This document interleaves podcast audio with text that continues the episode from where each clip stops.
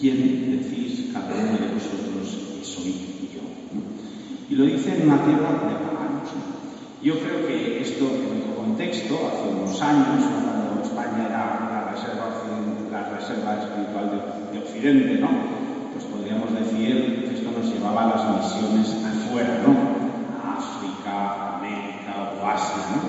Pero en cambio, ahora que España se ha convertido en un país también muy pagano, tremendamente pagano, secularizado, secularizado descristianizado, aquí estamos en César de Filipe y estamos en una tierra donde tenemos también que evangelizar y anunciar.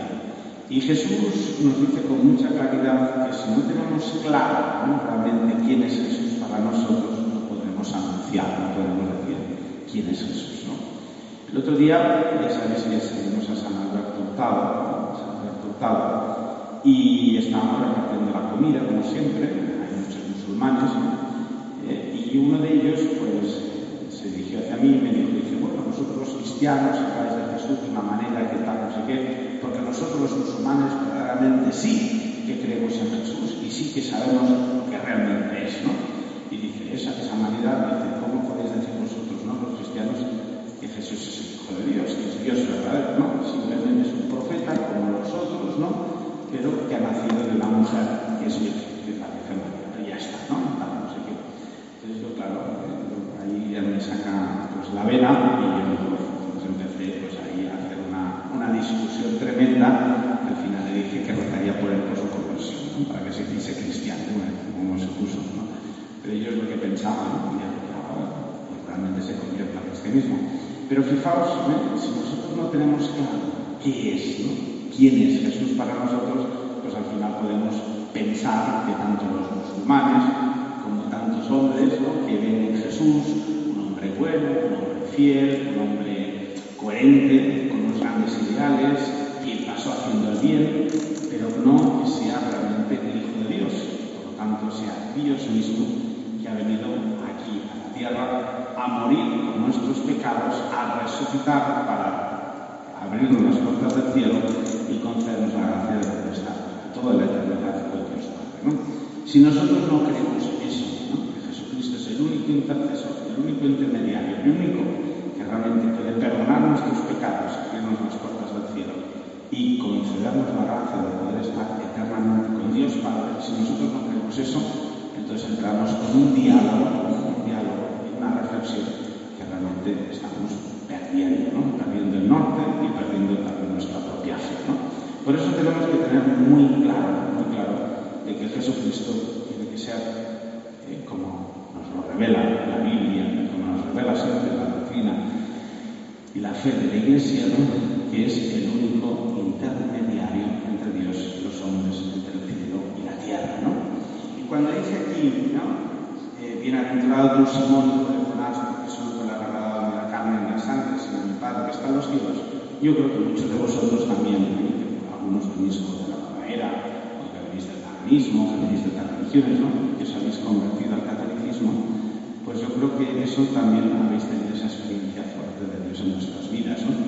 de que habéis tenido esa experiencia que se dice de gracia turbativa, ¿no? como San Pablo.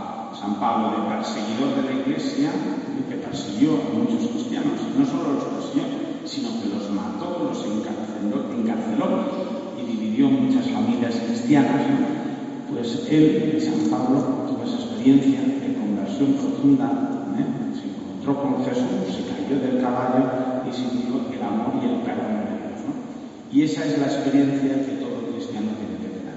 Si yo no me encuentro con ese Jesús resucitado, que ha muerto por mí, que ha resucitado por mí y que me da la fuerza y la gracia de sentirme inmensamente amado por Dios Padre, yo no puedo ser un gran evangelizador, no puedo anunciar, no puedo sentir, que realmente tengo una misión que no solamente lo ha hecho por mí, sino que lo ha hecho a través de mí para que yo sea después apóstol también de los gentiles.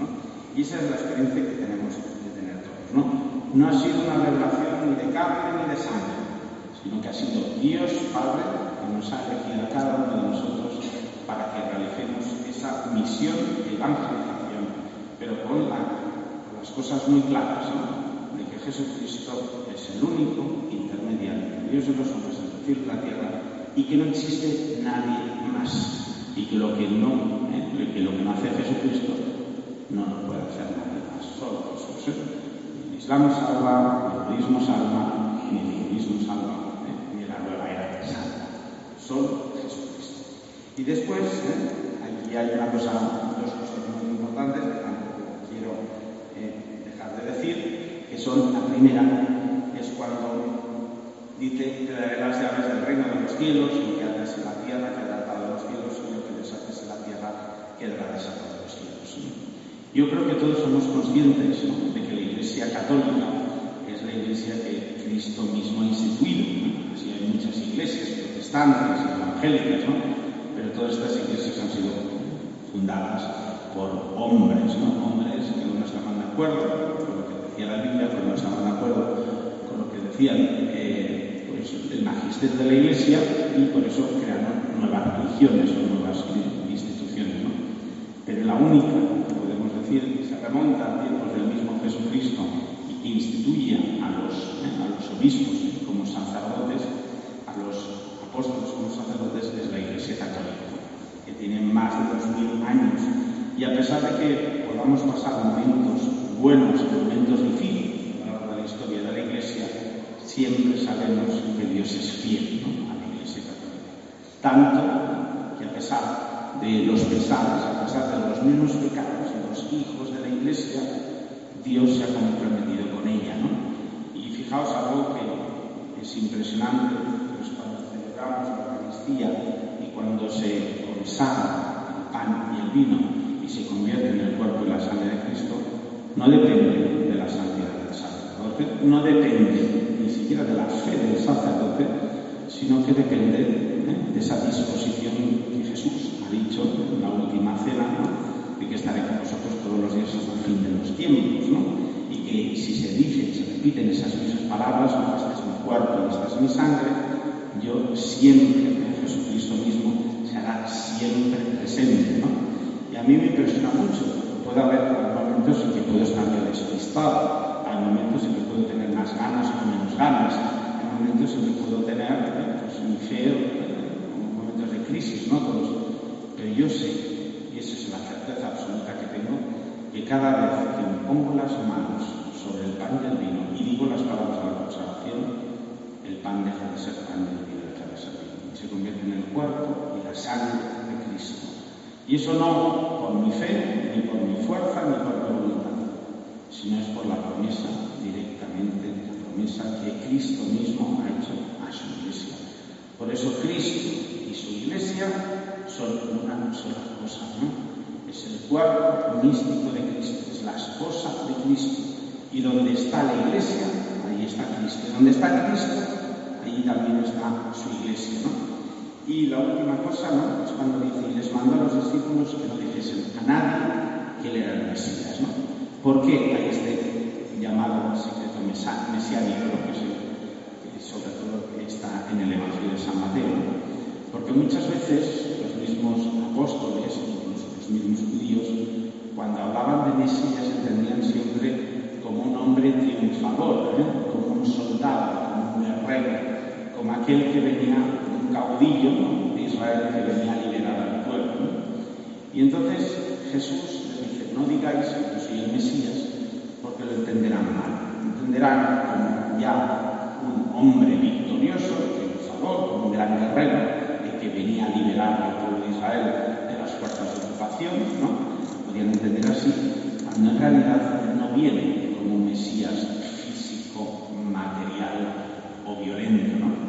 sino que viene de otra manera. ¿no? Es el Mesías, que es verdad, profetizado, anunciado por los, por los, profetas, pero viene, primero de todo, a salvar a toda la humanidad, a través de Israel, sí, es verdad, viene a salvar a toda la humanidad, y no de una liberación física o material, ¿no? sino sobre todo de una liberación espiritual. Y eso no lo podrían entender hasta después de. Por eso vamos a pedirle al Señor que nos dé esa fortaleza en nuestro corazón, esa fe fuerte de creer realmente en Jesucristo como el verdadero Mesías, como aquel que viene a liberarnos del pecado, de las garras de Satanás, del demonio infierno y que nos viene a abrir las puertas del cielo. Y solo a través de su muerte